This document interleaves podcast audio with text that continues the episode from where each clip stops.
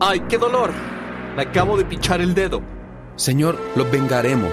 Díganos qué fue lo que le hirió. Fue esa horrible planta. Quiero que la castigues. Pero señor, es solo un maguey. No me importa, pégale. Y corta sus hojas hasta que sienta que ha sufrido lo suficiente. Señor, es que su padre dijo que este tipo de cosas eran... ¡Que me vengues! O si no, te voy a acusar. Bienvenidos a Historia Chiquita.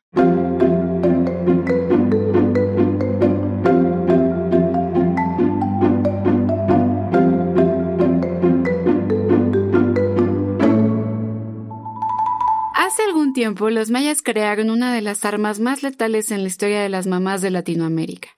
Actualmente se ha modernizado y podemos observarla en cualquier lugar dentro de casa.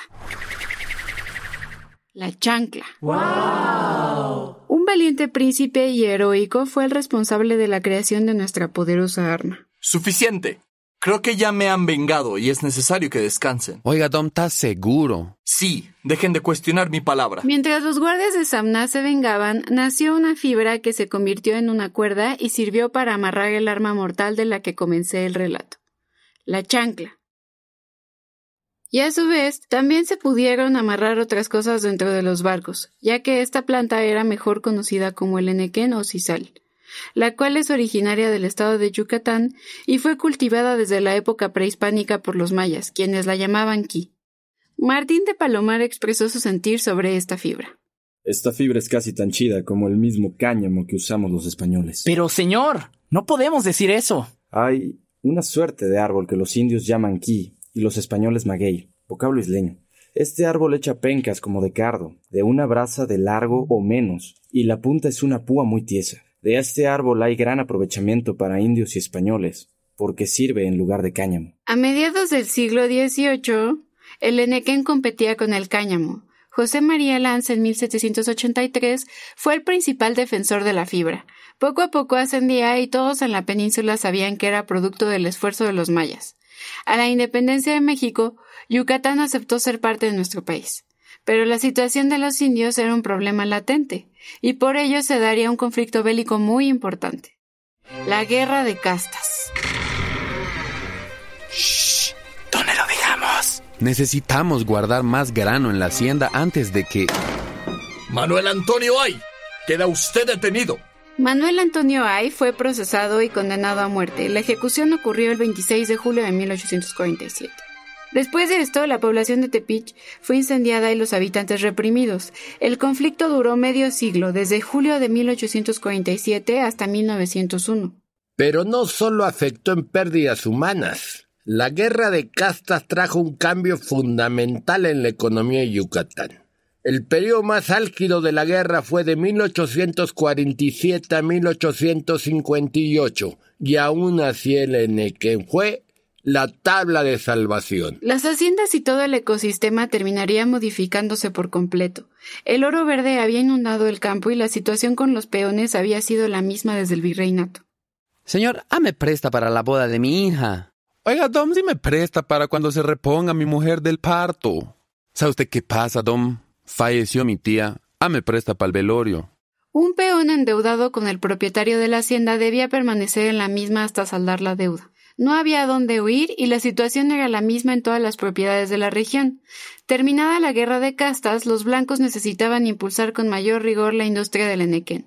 La situación esclavizante de los indios no cumplía con los estándares de producción de los hacendados, por lo que terminaron pidiendo dinero al señor Eusebio Escalante. Eusebio, por favor ayuda a Yucatán.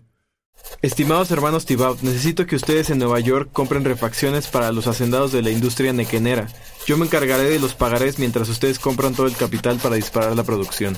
Si bien Eusebio y los hermanos Thibaut con los hacendados ayudaron a consolidar la industria, también hubo una gran especulación que muchas veces afectó a los agricultores.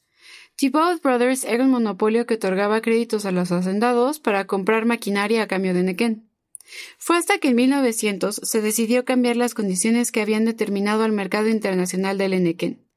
Las principales cordelerías americanas renunciaron a la competencia que tenían entre sí y establecieron un trust llamado International Harvester Company y nombraron a don Olegario Molina, principal banquero y comprador de fibra, para ser su agente, por lo que se comprometió a bajar el precio de la fibra siempre y cuando el monopolio lo solicitara. Debemos producir mucho para poder vender barato. Oiga, señor, pero le estaba yo diciendo que estoy un poco enfermo. Siempre usted más Enequén.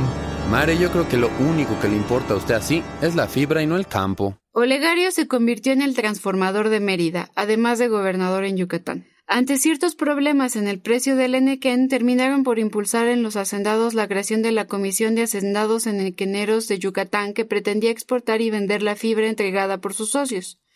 Y al año siguiente quedó mediante influencia de los bancos la negociación exportadora del enequén, aunque ambas no podían cambiar el precio de la fibra hasta que en 1912 se instaló la Comisión Reguladora del Mercado de Nequén, en la que intervinieron hacendados, banqueros y el gobernador del estado. Por lo que habría interés de nuestra nación por influir en los asuntos de las haciendas al ver que sus dueños tenían dificultades para defender la fibra ante los intereses extranjeros.